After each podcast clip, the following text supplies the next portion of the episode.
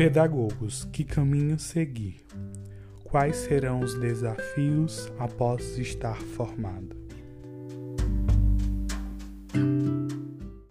Olá, eu me chamo Gabriel Rocha Monteiro e este é o quinto podcast da série Masculinidades na Pedagogia, uma série em cinco episódios de podcast que aborda e reflete sobre o tema formação docente do gênero masculino no curso de pedagogia. São podcasts que falam sobre as experiências e vivências de alunos do gênero masculino, fazendo uma sequência de exposições que apresentam particularidades sobre esse universo. No podcast de hoje, quando formados pedagogos, que caminho seguir?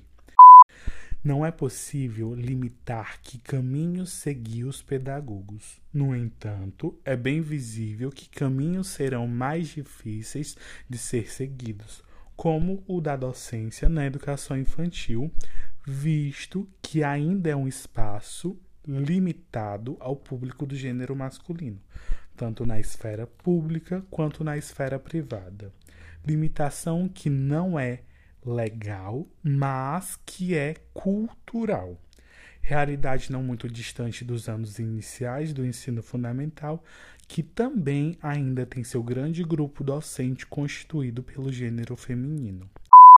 Ao falar sobre essa realidade, não tenho a intenção de defender a tomada de lugar de trabalho do gênero feminino na docência, mas enfatizar a pluralidade e o não estranhamento da presença masculina daqueles sujeitos que não se limitam aos paradigmas culturais e sociais sobre os outros espaços de atuação do profissional pedagogo do gênero masculino, estes, em sua síntese, são mais plurais na ambivalência dos gêneros, mostram realidades de diferenças no, no quantitativo de profissionais, contudo, não é marcadamente o nicho de um único gênero, em que a presença do outro seja motivo de grande estranhamento.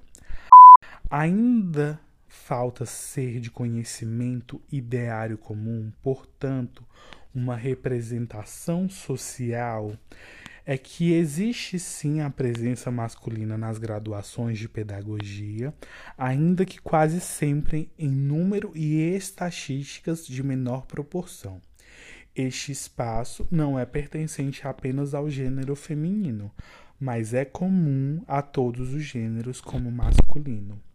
Todavia, ainda faltam muitas representações sobre a presença masculina nesse curso, mas também nos diversos espaços de trabalho do profissional pedagogo.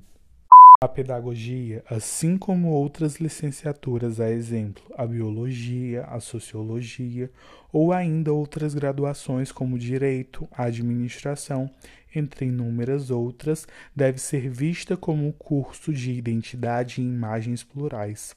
Falta ser comum a representação social do profissional pedagogo do gênero masculino ser citado no cotidiano como o professor da turma do meu filho na creche ou o professor do meu filho que está no primeiro ano do ensino fundamental, ou ainda como coordenador daquela escola de educação infantil, entre vários outros exemplos.